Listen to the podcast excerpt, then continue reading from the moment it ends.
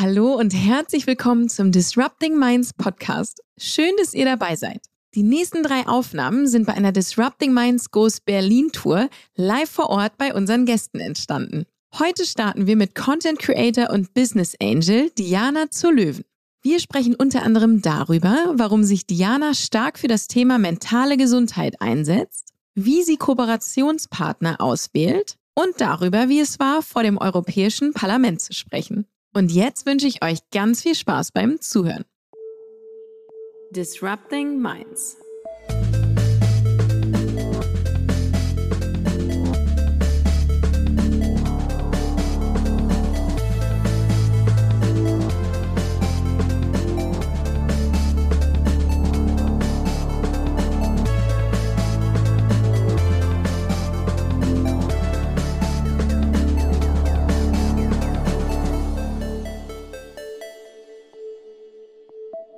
Hi Diana. Hi.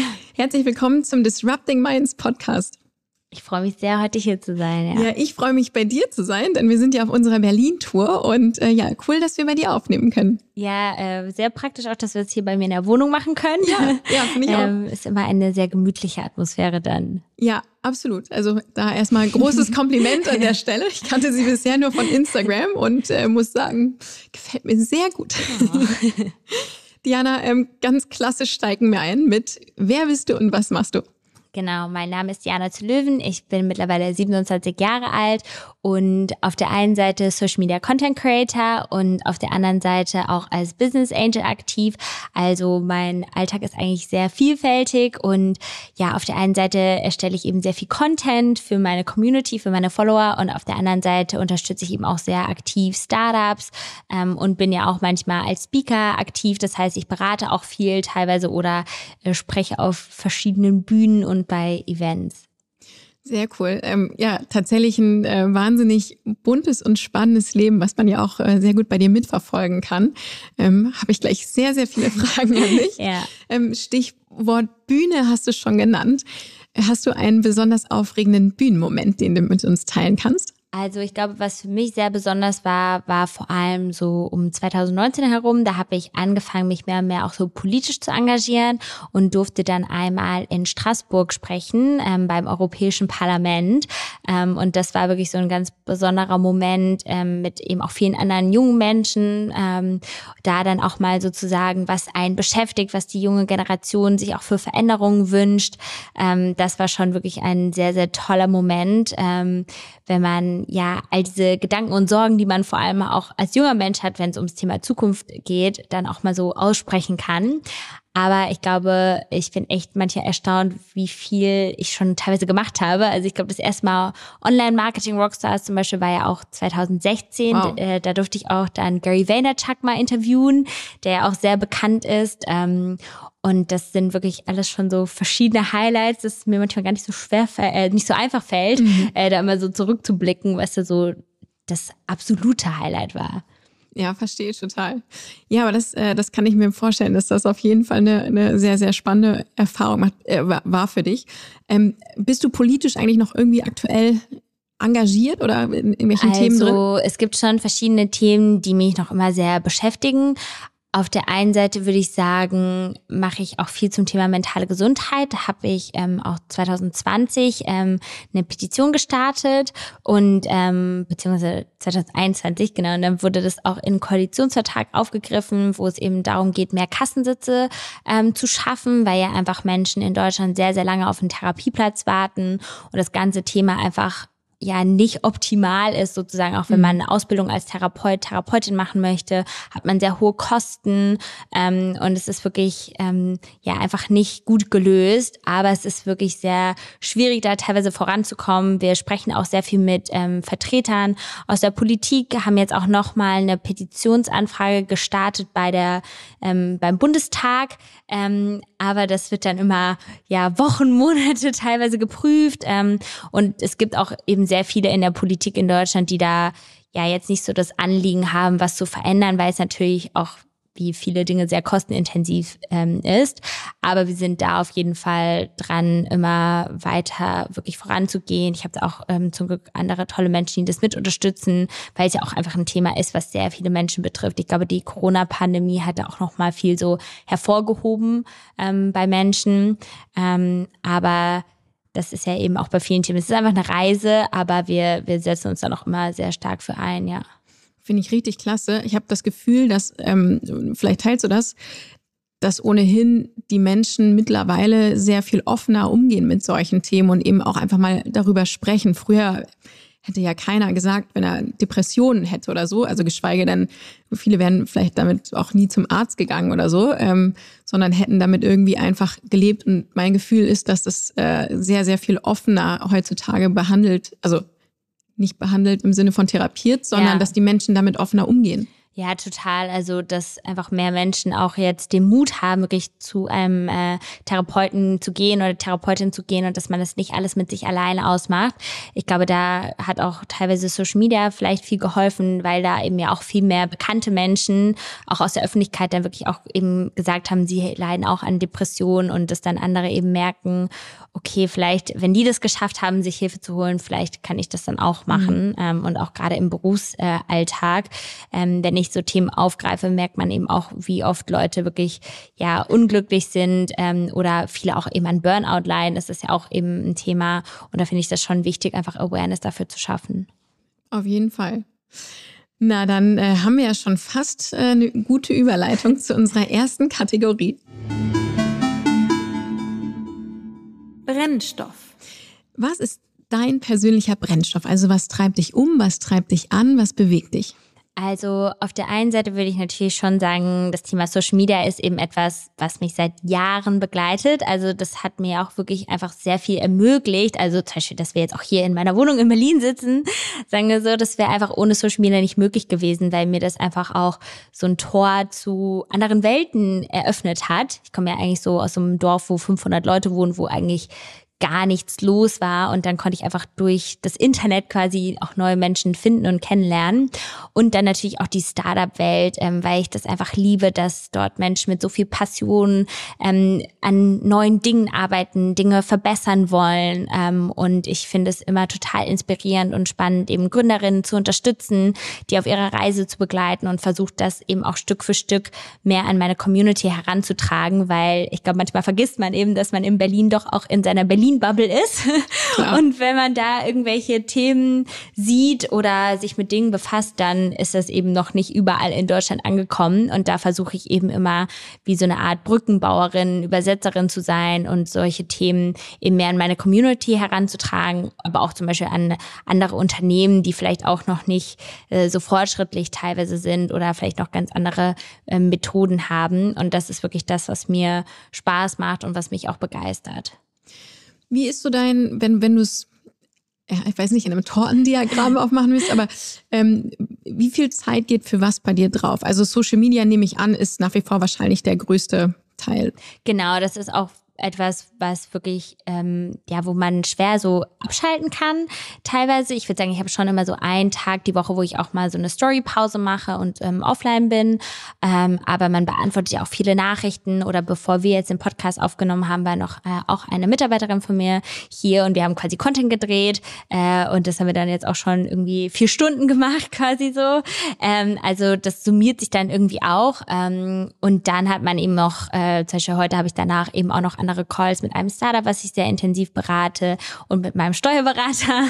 ähm, also das sind dann alles so Dinge, die sich summieren. Aber ich würde sagen, Social Media ist schon ein, ein sehr großer Teil und vor allem doch auch etwas, was einem manchmal natürlich so nahe geht, weil man ja auch mit anderen Menschen immer im Austausch ist. Und ähm, gerade wenn man auch mal über so Themen redet wie mentale Gesundheit oder selbst, ähm, wenn ich auch manchmal rede ich eben auch über das Thema so Finanzen, weil ich es auch sehr wichtig finde, dass sich vor allem auch Frauen mehr damit befassen. Ähm, und man dann eben auch sehr bewegende Nachrichten bekommt, dann ähm, kann man das auch nicht immer so einfach ablegen sozusagen. Deswegen ist das schon ein sehr großer Teil äh, von meinem Alltag oder von meinem Leben, den es so einnimmt. Mhm. Ja. Größter Kanal ist Instagram, richtig? Genau. Mit aktuell ja 1,1 Millionen Followern. Ja. ja. Und YouTube? Ähm, YouTube mache ich aktuell tatsächlich gar nicht so viel. Ähm, das ist eher dem so ein bisschen geschuldet, dass ich glaube, man auch als Content Creator manchmal überfordert ist von den ganzen Plattformen ähm, und ich dann eine Zeit lang auch sehr viel auf TikTok ausprobiert habe. Mhm. Also TikTok mache ich auch eben ähm, regelmäßig ähm, und ich hätte schon wieder Lust, irgendwie auch längere Formate zu machen. Nur das ist dann wirklich so ein bisschen die Frage, wie managt man seine Zeit, mhm. was will man machen? Und aktuell bin ich auch fast eher so am überlegen, ob ich auch noch mal sozusagen ein Podcast-Projekt starte mit einer anderen Creatorin, die auch eben sich viel so für die gleichen Themen begeistert und wir das sozusagen filmen, ähm, weil man ja auch irgendwie danach geht, was einem auch noch Spaß macht. Also ich mache das ja schon so viele Jahre und ich glaube, man muss da auch eine gute Balance finden, dass es einem Spaß macht, dass man auch immer Ideen hat ähm, und dass man das auch mit anderen Dingen gut managen kann. Ja, ja, glaube ich total. Ähm, wie hat sich denn dein Job so über die Jahre verändert? Also YouTube war vor allem am Anfang, glaube ich, auch genau. ganz stark. Ne? Also als ich so 16 war, war das wirklich so für mich der wichtigste Kanal. Da war natürlich auch noch viel mehr im Querformat quasi mhm. an Inhalten. Und das hat sich ja so in den letzten Jahren sehr geschiftet zu eben 9 zu 16, dass man alles so sehr Smartphone optimiert guckt. Und vor allem auch das viel von, teilweise war Instagram ja sehr stark eine Fotoplattform. Es hat sich jetzt auch wieder ein bisschen gebessert. Also eine Zeit lang haben ja Leute gesagt, man darf gar keine Fotos mehr auf Instagram posten. Aber ähm, mittlerweile haben sie da, glaube ich, das wieder so ausge, also austariert, sagen wir so, dass man auch mit Fotos und mit sinnvollen Beiträgen natürlich auch schon noch Leute erreichen kann. Aber es ist schon viel, viel mehr Bewegtbild ähm, auf jeden Fall geworden und auch die Menge an Content teilweise. Ähm, obwohl man da, glaube ich, auch selber einfach für sich so lernen muss, eine Balance zu finden. Ich glaube, das ist ja wie in jedem anderen Job. Nur bei so einer Selbstständigkeit hat man ja nicht so jemanden, der einen so sagt, drück mal Pause oder man ähm, hat ja auch immer die ganzen Zahlen, die man jeden Tag sozusagen sieht. Also ähm, wenn man jetzt mal eine Woche nichts macht, sieht man ja auch, dass die Zahlen, sagen wir, rot sind. Da muss man ja auch erstmal lernen, mit umzugehen. Ähm, aber ich glaube, ich habe da mittlerweile eine ganz gute Balance gefunden, auch aus Themen, die mir am Herzen liegen. Ähm, die sich wahrscheinlich auch weiterhin immer ein bisschen wandeln werden. Ne? Also ich glaube, wenn, als wir uns das erste Mal kennengelernt haben, waren ja auch meine Inhalte und Themen noch ganz anders. Aber man wird ja auch erwachsener und man wird auch irgendwie mutiger, über andere Themen zu reden. Und ähm, deswegen habe ich teilweise mal mehr über Politik geredet, weil ich das auch selbst verstehen wollte. Und das ist eben immer noch teilweise Teil meines Contents. Aber aktuell mache ich eben auch sehr viel ähm, ja, zum Thema Finanzen zum Beispiel und natürlich auch immer noch private Einblicke, weil mich das auch sehr beschäftigt und ich irgendwie auch denke, dass ich das gerne an ja junge Menschen ähm, denen mitgeben möchte. Mhm. Gibt es, ich stelle mir es immer so schwer vor, ähm, da Linien zu ziehen, mhm. gerade bei gerade bei dem privaten. Jetzt habe ich äh, irgendwie gelesen neulich, dass dann spekuliert wurde, als du so äh, erzählt hast, ja. dass, du, dass du einen Freund hast und dann ging irgendwie, ähm, wusste man ja. erst nicht, wer es ist und dann wird, äh, wird spekuliert, wer ist es.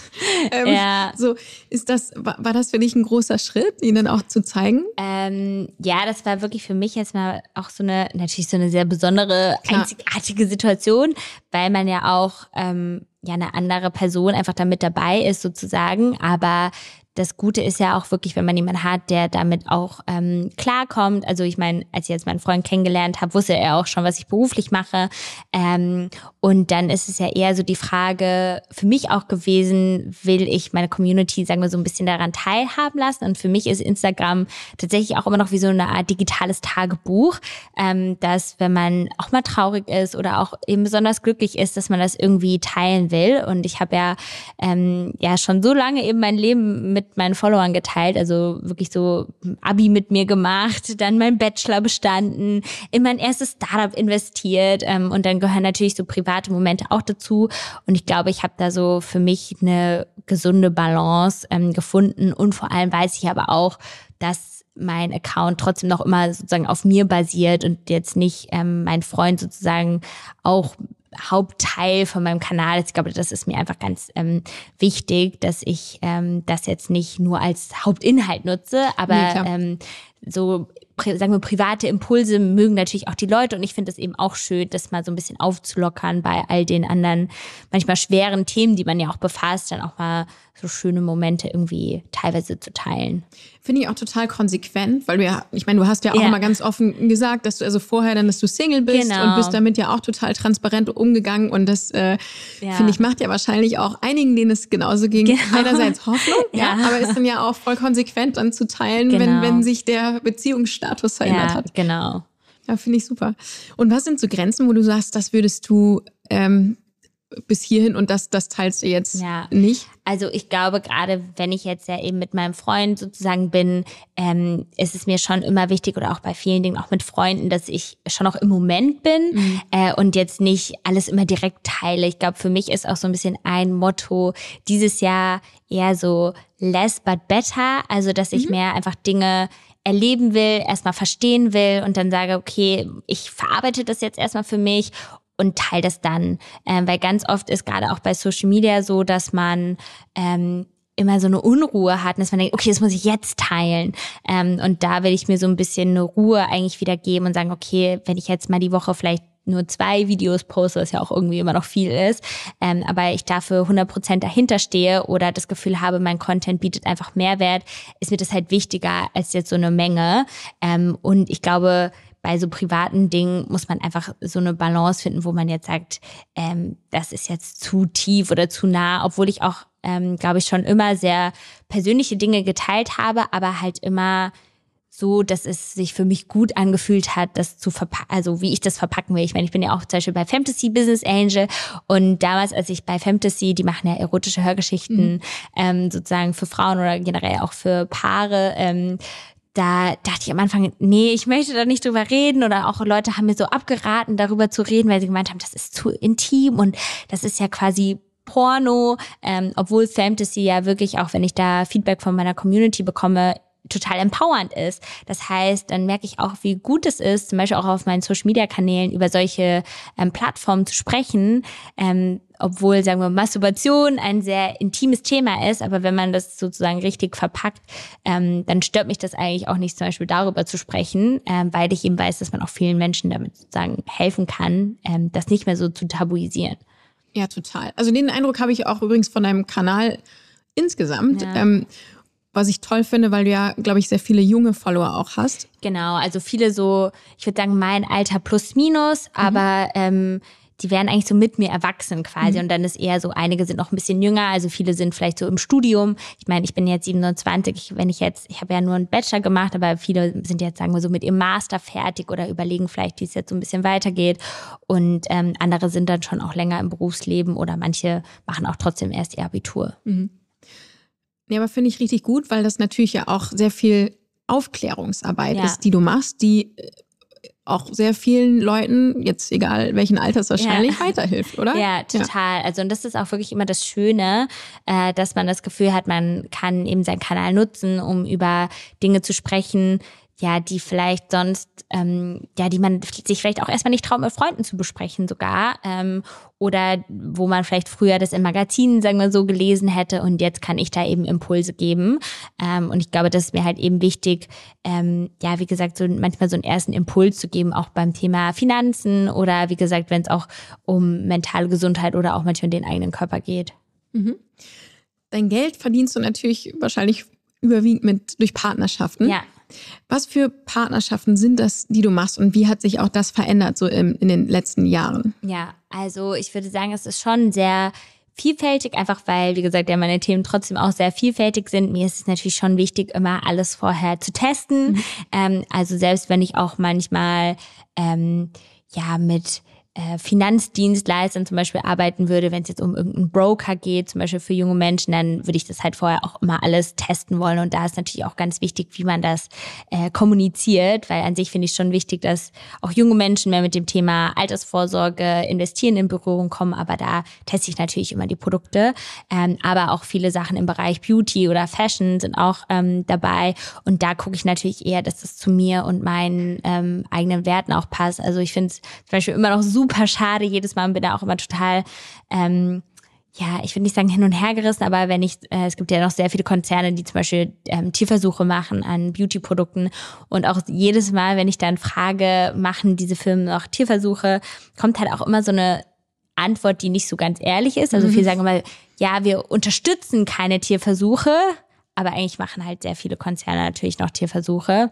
Ähm, und das finde ich dann zum Beispiel sowas unterstütze ich, äh, unterstütze ich halt jetzt eben äh, nicht, weil es ja einfach ganz viele andere Lösungen sozusagen mittlerweile gibt. Ähm, auf der anderen Seite finde ich es auch gut, wenn diese Konzerne mehr ehrlich sind oder ehrlich sein würden und sagen, hey, wir wollen das ändern oder wir haben jetzt vielleicht auch mal angefangen, eine neue Brand zu machen, die das vielleicht nicht mehr macht.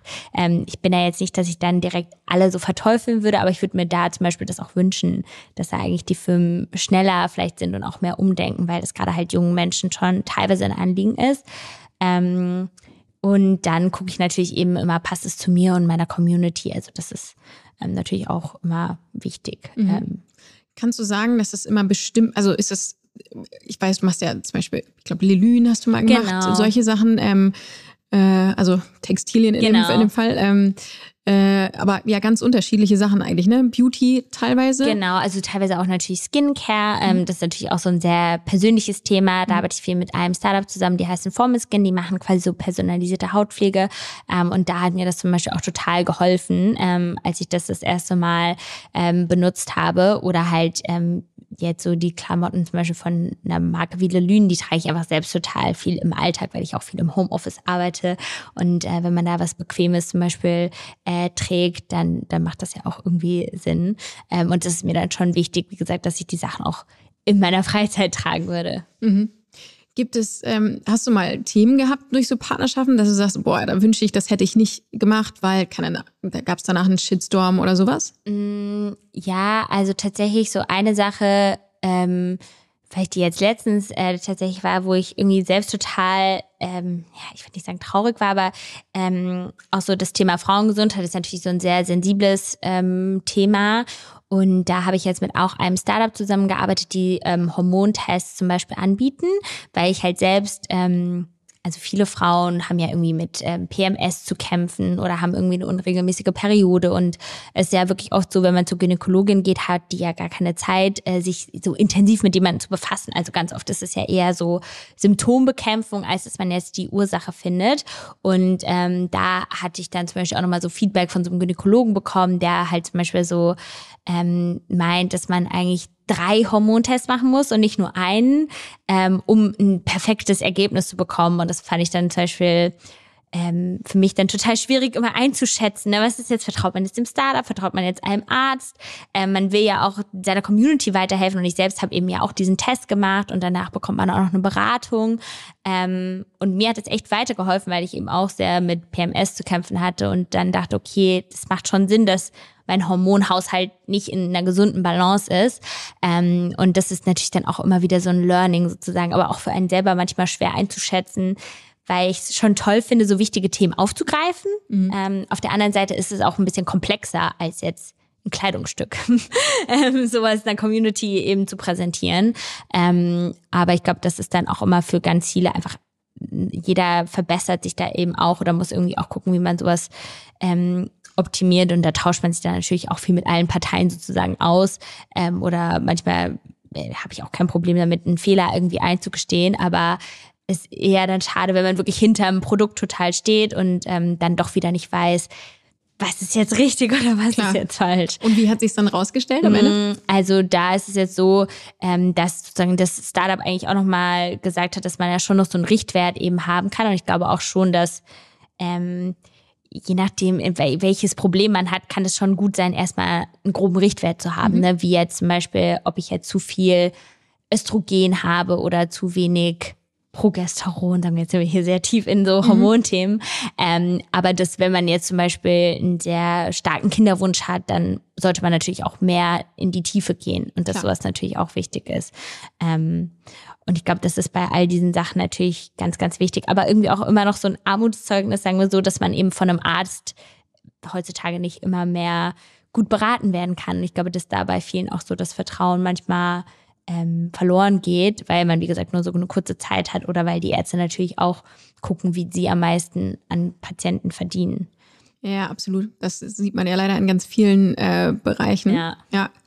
Habe ich tatsächlich auch neulich mal bei unserem Sohn irgendwie ähm, gemacht, dann auch eine, die Frage, ob der irgendwelche Unverträglichkeiten Ja. hat. Und der schnellere Weg war tatsächlich auch dann über, über so ein Startup, also Genau. einen Haartest einzuschicken, Ja.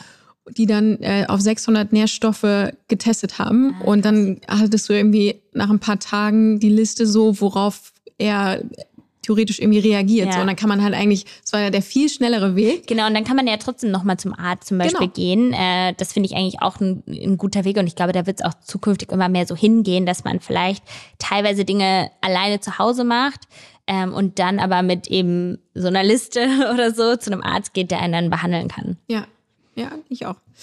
Ähm, Finde ich, finde ich sehr spannend. Aber es gab keine, die, ähm, keine Kooperation, wo du im Nachhinein gesagt hast, so, also es gibt bestimmt welche, wo du sagst, würde ich jetzt nicht nochmal machen, aber ist nie was Schlimmes passiert, irgendwie, wo du sagst, da hast du, komm, da ist der Schuss ist irgendwie, Nee, weil du dir das sehr genau immer vorher anguckst, Genau. mit wem du arbeitest. ja. Ja, okay.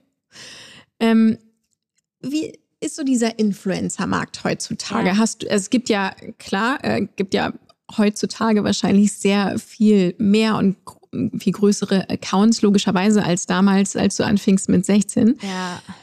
Ist das, was, was braucht man heutzutage? Wie viel Alleinstellungsmerkmal? Ähm, es, sind, es ist ja nicht nur die Reichweite Ja. oder die Interaktionsrate. Worauf kommt es eigentlich so richtig an? Ja, also ich glaube, ähm, wenn ich ja auch jetzt nochmal neu starten würde, auf der einen Seite ähm, ist es, glaube ich, auch gut, wenn man wirklich so ein Thema hat, was äh, wofür man selbst stehen will. Ich glaube, das ist natürlich auch so ein bisschen so eine Charakterfrage. Wie gesagt, bei mir, ich bin ja wirklich so mit Social Media erwachsen geworden. Das heißt, meine Themen werden auch irgendwie mit mir erwachsen. Ich glaube, das ist schon was, wo ich sagen würde, damit fahre ich irgendwie ganz gut, äh, dass sich meine Themen auch an mein Alter so ein bisschen anpassen. Aber wenn man vielleicht jetzt einfach auch noch einen Job hat und zum Beispiel Social Media starten will, dann würde ich mir wirklich ein Thema und eine Nische suchen, weil dann kann man das auch gut, sagen wir mal, nebenbei vielleicht noch machen. Und ich glaube, dass man auch schon ähm, eine gute Balance finden sollte aus, ähm, auf der einen Seite funktioniert natürlich dieser authentische Smartphone-Content, aber je nachdem, in welcher Nische oder Branche man tätig ist, sind halt natürlich auch, mögen das auch Kunden, wenn man auch gute Videos produzieren kann. Also die gucken sich auch manchmal ähm, Kunden, also wenn wir jetzt wirklich an so Beauty-Brands oder andere Marken denken, auch eher einfach so an, finden die das hübsch? Also ähm, was natürlich sehr so oberflächlich teilweise ist, aber dass man vielleicht auch so ein bisschen auf seinem Kanal zeigen kann, was man alles kann. Also was ist so das Skillset oder was bekommen eben Kunden, indem man ein Format zum Beispiel hat, äh, was man irgendwie regelmäßig ähm, integriert oder macht oder indem man eben auch doch mal eine gute Qualität äh, zeigen kann, um sich einfach äh, herauszustellen und zu sagen, hey, man gibt sich auch wirklich Mühe, wenn man auch mal mit Kunden arbeitet. Ähm, ich glaube, das ist schon auch teilweise immer noch was, ähm, was wichtig ist. Aber am allerwichtigsten würde ich schon sagen, es hört sich immer so doof an, so eine Authentizität, äh, dass man das Gefühl hat, man ist einfach man selbst auf seinem Kanal und ähm, die Leute können einem irgendwie gut folgen. Ähm, und dass man sich eben nicht verstellt. Also bei mir ist es wirklich auch so ein ganz wichtiger Punkt gewesen, warum ich vielleicht dann auch über kompliziertere Themen gesprochen habe, weil mich das einfach nicht glücklich gemacht hat, jetzt nur über Beauty und Mode zu reden, ähm, sondern auch über andere Dinge zu reden, ähm, weil mich das auch selbst viel mehr so gestresst hat, sagen wir, wenn es jetzt nur um mein Äußeres gegangen wäre oder geht, ähm, sondern dann eher zu sagen, hey, es geht irgendwie um die Themen und das, was ich anhabe, spielt natürlich auch immer mal eine Rolle oder ähm, interessiert natürlich auch die Leute, aber das ist jetzt nicht nur der Grund, warum mir die Leute folgen. Das war Ja. mir schon wichtig. Du, ähm, also Instagram hat mir gerade drüber gesprochen. Thema Business Influencer nimmt ja auch total zu. Wie ist es bei dir? Bekommst du viele Anfragen auch für irgendwelche LinkedIn-Kooperationen? Ähm, teilweise schon, ja, aber da bin ich wirklich sehr, äh, also gucke ich sehr genau immer, mit wem ich da quasi auch arbeite, weil ähm, LinkedIn muss man natürlich auch, ich meine, wie bei allen irgendwie gucken, dass es gut passt, dass man es gut rüberbringen kann. Und ähm, da ist mir das eben auch immer wichtig, dass ich das auch wirklich selbst benutze und selbst getestet habe. Und wenn es jetzt irgendwie eine Business-Software ist, mit der ich gar nicht in Berührung stehe, dann würde ich sowas halt eben auch nicht machen. Ähm, ich finde aber eher LinkedIn auf anderer Seite quasi auch nützlich, weil man da natürlich nochmal ein ganz anderes Publikum erreicht. Und für mich, sagen wir, als Business Angel ist das natürlich sehr praktisch, ähm, um ja ähm, auch Startups quasi zu erreichen, potenzielle Startups, die ich vielleicht als ähm, Business, also Investment Case äh, nutzen würde oder wo ich halt ja eben genau rein investieren würde, aber auch um mich da zu stärken, sozusagen als Business Angel und zu sagen, okay, das sind auch meine Fähigkeiten, die ich sozusagen mitbringe. Ähm, oder dann eben, um so Sichtbarkeit zu bekommen, wenn man mal als Speaker sozusagen wo sprechen will. Also nochmal eine ganz andere Art eigentlich von Content, genau. die man dort hat. Ja, also genau, das beobachten wir auch total. Also auch, dass man ähm, auf LinkedIn sehr, sehr viel selektiver ist mit den Partnerschaften, ja. weil man sich da natürlich auch echt schnell seine, äh, seine Follower verbrennt, wenn man da jetzt komplett random nur noch das so als äh, Werbeplattform genau. nutzt, ist wahrscheinlich noch mal empfindlicher als Instagram. Jetzt hast du schon mal so schön übergeleitet zu dem äh, nächsten Punkt, zu dem ich äh, dich erst fragen wollte, deine Investments als Business Angel. Erzähl mal, wie viel, in wie viele Firmen bist du investiert? Ja, also mittlerweile sind es tatsächlich schon neun. Also ich denke, dieses Jahr komme ich zu meinem zehnten Startup-Investment. Ähm, und ähm, genau, bis jetzt gibt's auch irgendwie noch alle. Also ich habe jetzt noch kein ähm, es ist ja, wie gesagt, viele sagen ja immer 20 Prozent der Startups kommen nur sozusagen weiter oder 80 Prozent scheitern irgendwie. Ähm, und ich habe zwar, sagen wir, bis jetzt noch keinen Exit, aber bei mir war es auch so, ich habe sozusagen mein erstes Investment war 2016, das war Fantasy und ähm, die entwickeln sich auch immer noch super weiter. Die expandieren jetzt nach Frankreich und ähm, haben da eben sich wirklich schon ein richtig tolles ähm, Businessmodell aufgebaut, äh, was glaube ich auch viele nicht gedacht hätten, sagen wir mit so erotischen Hörgeschichten. Mhm. Ähm, und dann habe ich aber vor allem 2020, 2021 erst wieder angefangen, sagen wir das so professioneller zu machen, ähm, weil ich ja vorher auch noch in Köln gelebt habe und ähm, hier in Berlin hat man einfach das bessere Netzwerk und kommt dann auch an bessere Investments ran. Und ähm, ich bin jetzt so bei den ersten Startups, auch die so Richtung Series A gehen, äh, was halt wirklich total spannend ist, weil ich auch als Angel eigentlich sehr früh investiere, also so Pre-Seed oder bei einem Startup war ich wirklich so, sagen wir Pre-Pre-Seed, also wirklich so eine der ersten ersten so drei Geldgeberinnen. Als die Idee gerade stand quasi. Genau, die jetzt die so Arztpraxen digitalisieren, die auch wirklich ein sehr ähm, tollen Business Case haben, aber auch wirklich ein Problem lösen. Also sie digitalisieren sozusagen die Anamnese, also diesen Anamnesebogen, den man immer am Papier ausfüllt, kann man an seinem eigenen Smartphone ausfüllen und jetzt bekommt man dann auch die Rechnung durch sie per E-Mail und nicht mehr per Post ähm, und bieten dann auch eine digitale Fakturierung an, so heißt das. Also dass zum Beispiel die Arztpraxen ähm, die haben ja, wie gesagt, dann immer diese ähm, Post rausgeschickt über so Fakturierer. Ähm, und die machen das alles digital. Das heißt, man, ähm, die gehen sozusagen in Vorleistung auch für die Arztpraxen. Und als Patient ist es halt viel einfacher, und angenehmer, wenn man eine E-Mail bekommt und nicht mal von irgendwelchen äh, Anbietern immer diese Briefe, wo du denkst, wer ist das jetzt, der da Geld ja, von mir haben will? Dann musst du die einscannen irgendwie. Genau. Wenn du Glück hast, kannst du das mit deiner äh, Kasse dann per App zumindest machen. Genau. Aber ja. Und die digitalisieren das sozusagen alles und also. ähm, haben da eben auch schon wirklich erste Kunden. Und das macht total Spaß auch da, weil ich da, wie gesagt, schon ganz früh dabei war und dann auch wirklich auch mit vor allem medizinischem Fachpersonal zu sprechen, was ja auch sehr, sagen wir, in Deutschland überfordert total ist teilweise. Ähm, die sparen einfach Zeit dadurch und ähm, äh, die Arztpraxen sparen natürlich auch mega viel Papier mhm. äh, und müssen eben das nicht mehr alles doppelt machen. Das ist ja wirklich so früher, wenn man überlegt, man schreibt da diesen Zettel, gibt den dann ab und dann tippt es da so eine medizinische Fachangestellte ein und denkt so, er macht null Sinn. Das macht keinen nee, Sinn. Und dann müssen die das nochmal einscannen und dann wieder schreddern. und ja, das ja, fällt halt alles weg. Und wie kommst du also an deine Investments ran? Sind das alles ähm, ähnlich gelagerte Themen oder mhm. tatsächlich ähm, auch ganz breit gestreut, ja. weil du sagst, das finde ich einfach gerade ist eine coole Idee ja, und das mache ich. Also ich glaube, bei mir ist es so ein bisschen, ich meine, ich bin jetzt 27, ich glaube, man, wie auch Social Media, probiert man sich da, glaube ich, auch viel aus und ähm, ich kann mich wirklich für sehr viele Themen eigentlich so begeistern. Ich würde schon sagen, dass so digitale Produkte eher so mein Fokus sind, aber auch sehr unterschiedlich. Wie gesagt, ob es jetzt ein B2B-Case ist, wie jetzt die von Nelly, so heißen die mit den Arztpraxen, ähm, oder ich bin jetzt auch in noch ein anderes B2B-Software-Startup investiert, die auch viel zum Thema Fachkräftemangel machen, wo sie ähm, sozusagen Menschen so einarbeiten, die jetzt in der Gastro oder ähm, im, äh, in der Hotellerie arbeiten. Ähm, oder aber auch wie ähm, noch ein anderes Startup ist zum Beispiel O-Strom, die sind ein Stromanbieter, ein transparenter, äh, wo man seinen Verbrauch auch besser tracken und optimieren kann. Es ist wirklich sehr breit gefächert und ich glaube, ich achte vor allem auf die Gründungsteams, also wie begeistert sind die sozusagen für ihre Themen, wie sehr brennen die dafür? Und auch ja, wie ist die Bewertung? Ich glaube, in den letzten Jahren waren die Bewertungen ja teilweise auch immer ein bisschen sehr hoch. Mhm. da bin ich auch mal gespannt, ähm, wie sich das eben jetzt anpasst. Und ich glaube, da habe ich zum Glück aber auch auf viele Startups gesetzt, die trotzdem jetzt schon guten Umsatz generieren äh, und jetzt nicht äh, jahrelang brauchen, um profitabel zu sein, weil sie eben durch ihr Geschäftsmodell schon mit einem Kunden eben auch ähm, Geld machen und jetzt nicht nur 20 Cent, wie das vielleicht bei manchen Geschäftsmodellen ja sein kann, äh, wenn man sich jetzt viel in diesem Quick Delivery anguckt, wo man halt so krass die Schrauben drehen muss, ja, um das profitabel zu machen, ist es halt mit einer Softwarelösung für Arztpraxen zum Beispiel ähm, oder eben einem Stromanbieter ein ganz anderes Modell. Und darauf habe ich eigentlich immer sehr geachtet.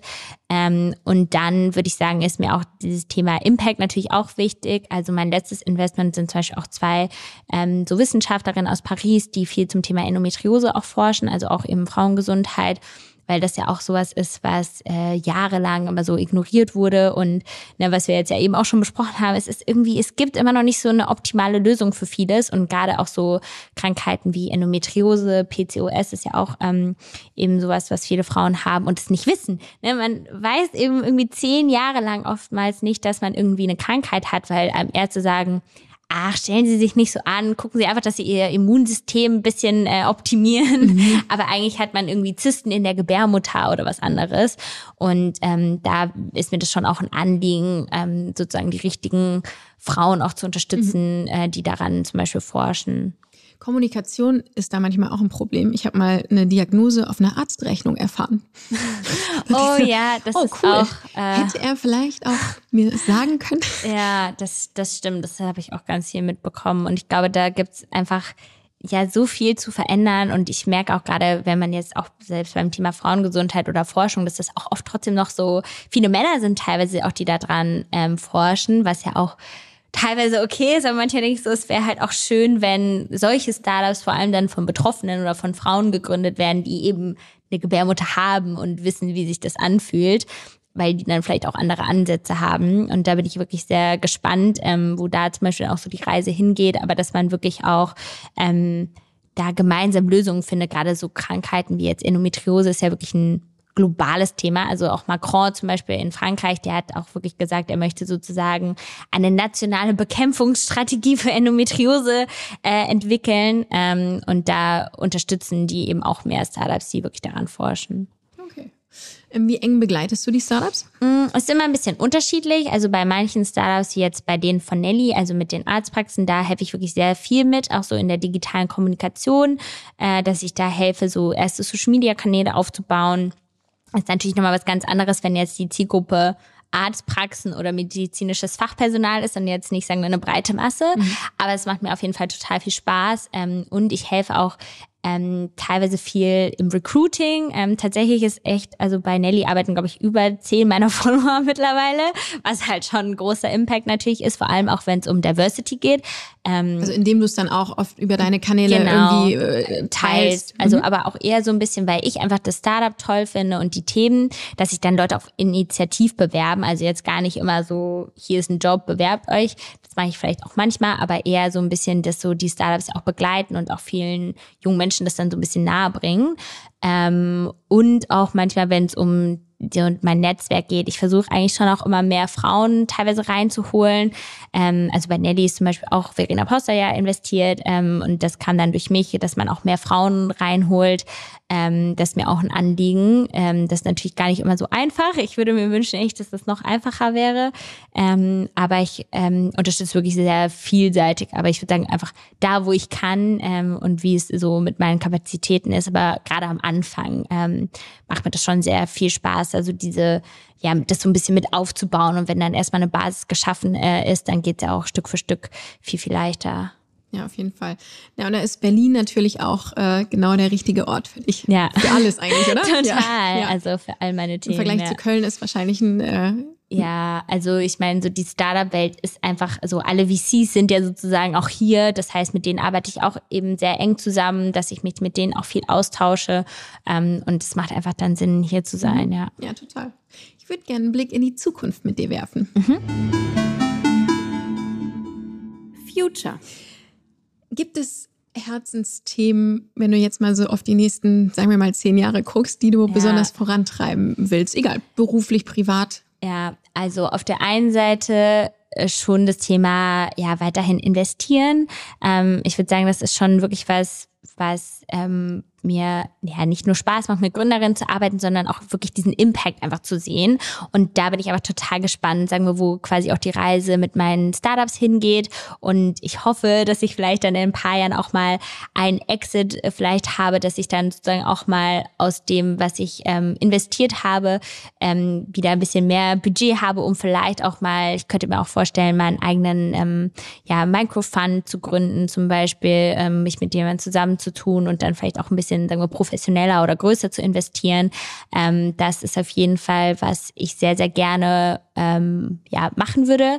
Ähm, und ich glaube, da bin ich so auf einem ganz guten Weg eigentlich. Ähm, und äh, auf der anderen Seite will ich natürlich auch weiterhin Social Media machen. Ähm, ich glaube, da bin ich mal gespannt, auch wo sich das so hinentwickelt und hoffe, dass ich vielleicht dann auch teilweise so ein bisschen ähm, noch gelassener damit werden kann. Ich glaube, mittlerweile habe ich das schon ganz gut äh, hinbekommen, aber dass ich vielleicht auch mein Einkommen teilweise ein bisschen shiften kann. Mittlerweile, wie gesagt, verdiene ich ja auch manchmal durch Speakings und Beratungen ähm, und dass man da vielleicht auch eine gute Balance ähm, zusätzlich noch hat. Ähm, und ja, mal gucken. Ich meine, ich liebe schon meine Wohnung sehr, aber mal schauen, ob ich vielleicht irgendwann dann doch mal mit meinem Freund zusammenziehe und ähm, dann doch auch noch mal ein Arbeitszimmer habe, äh, wo ich mich noch mehr kreativ austoben kann. Ähm, das wäre auch schon sehr, sehr schön. Und äh, ja, ich würde schon auch gerne ein Gesetz ändern, gerade wenn es jetzt um das Thema mentale Gesundheit geht. also es ist, es ist eine lange Liste. Ja, toll, finde ich, finde ich super. Äh, also große Pläne, genau, das ist ja auch wichtig. Cool, danke fürs Teilen. Wir, es, es geht immer so schnell, ich weiß auch nicht warum. Äh, wir kommen schon zu unserer letzten Kategorie. Mhm. Feuerfrei. Feuerfrei. So, ich habe ähm, schon erzählt, auf dieser Berlin-Tour, normalerweise habe ich meine Fragen immer in Form von Zahlen in so einer Schüssel dabei und die habe ich vergessen. Deswegen äh, hat Diana mir vorher schon äh, ein paar Fragen, also Zahlen zugerufen. Und jetzt geht's los. Diana, wie viel Stunden Schlaf brauchst du? Ich würde sagen, ich komme immer sehr gut mit sieben aus. Ähm, ja, das ist so meine, meine Zahl. Ja? Ja, ich versuche. Ich das gut hin? Es geht. Ich muss sagen, manchmal wache ich immer so einmal in der Nacht zwischendrin auf, was eigentlich auch nicht so gut ist. Ich würde gerne so richtig gut durchschlafen können. Und natürlich gibt's auch immer mal so einen, einen Tag in der Woche, wo man so wach liegt, aber es ist schon viel, viel besser geworden. Also es gab auch mal Phasen, wo ich richtig schlecht eingeschlafen bin, aber jetzt ist wieder besser. Das ist, Schlaf ist schon sehr, sehr wichtig. Ja, voll. Ich finde immer faszinierend, wenn Leute sagen, sie können mit sechs Stunden oder weniger ja. auf Dauer auskommen. Ähm, ja, ist ja auch nichts für mich. Wofür bist du in deinem Leben besonders dankbar? Ich würde sagen, auf jeden Fall auch für meine Eltern, weil meine Eltern sind schon auch meine größten so Supporter. Auch wenn meine Eltern halt gar nichts so mit Social Media oder mit der Startup-Welt zu tun haben, ähm, unterstützen sie mich halt immer bei allem, was ich mache. Und das äh, schätze ich schon sehr, Toll. Wir, haben die das von Anfang an ähm, mit unterstützt ja. oder fanden die das am Anfang? Also am Anfang war es natürlich schon komisch, genau. Man sagt, ja, ich stelle jetzt so Videos ins Internet und ähm, ich kann damit auch irgendwie Geld verdienen. Es könnte so ein cooler Nebenjob sein.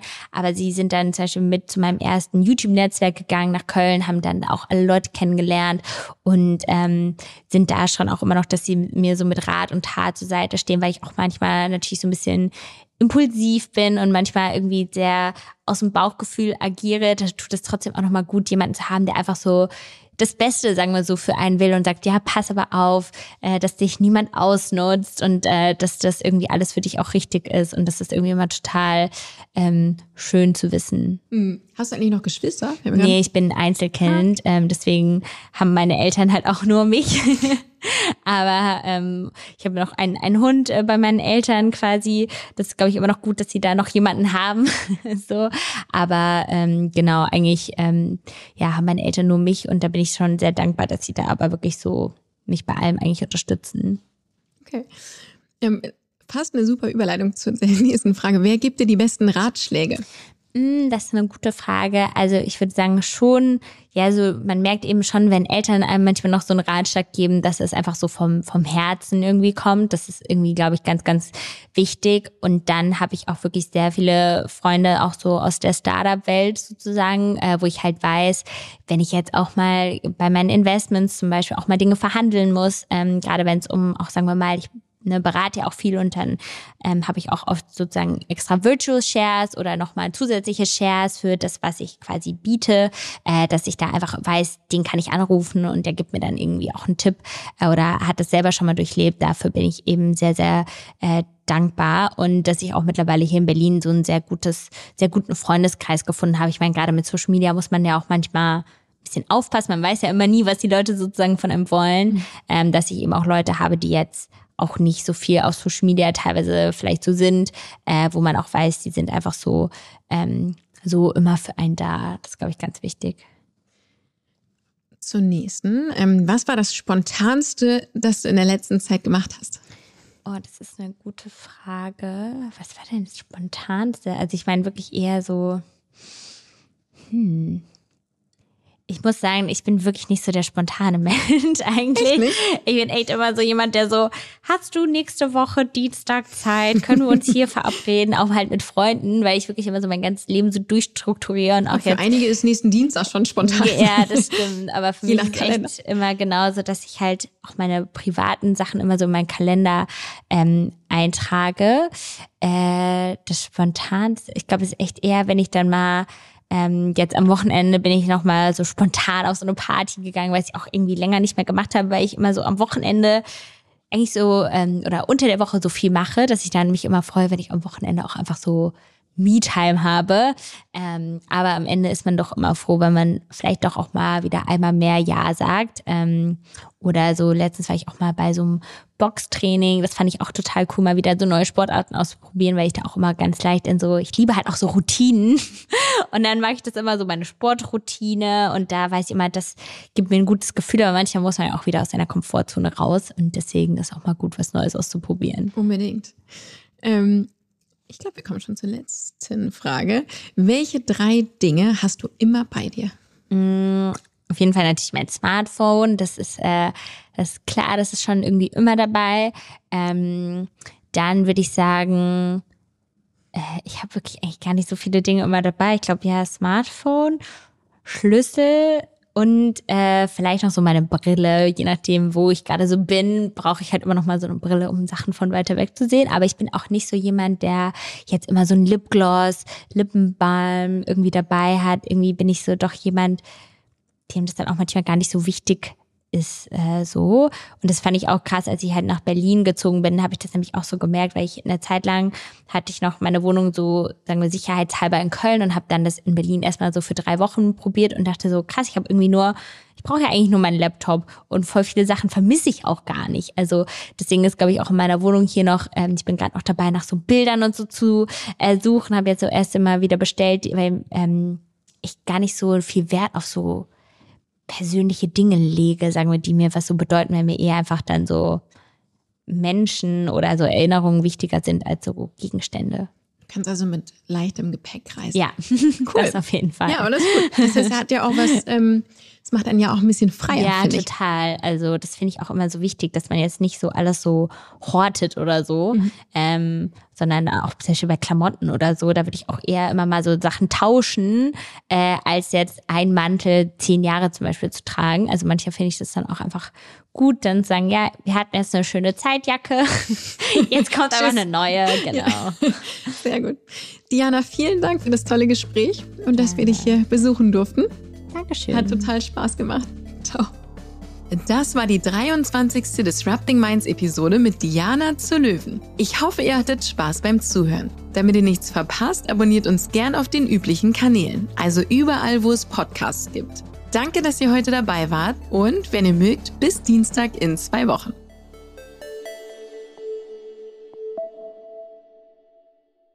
Dieser Podcast wird produziert von Podstars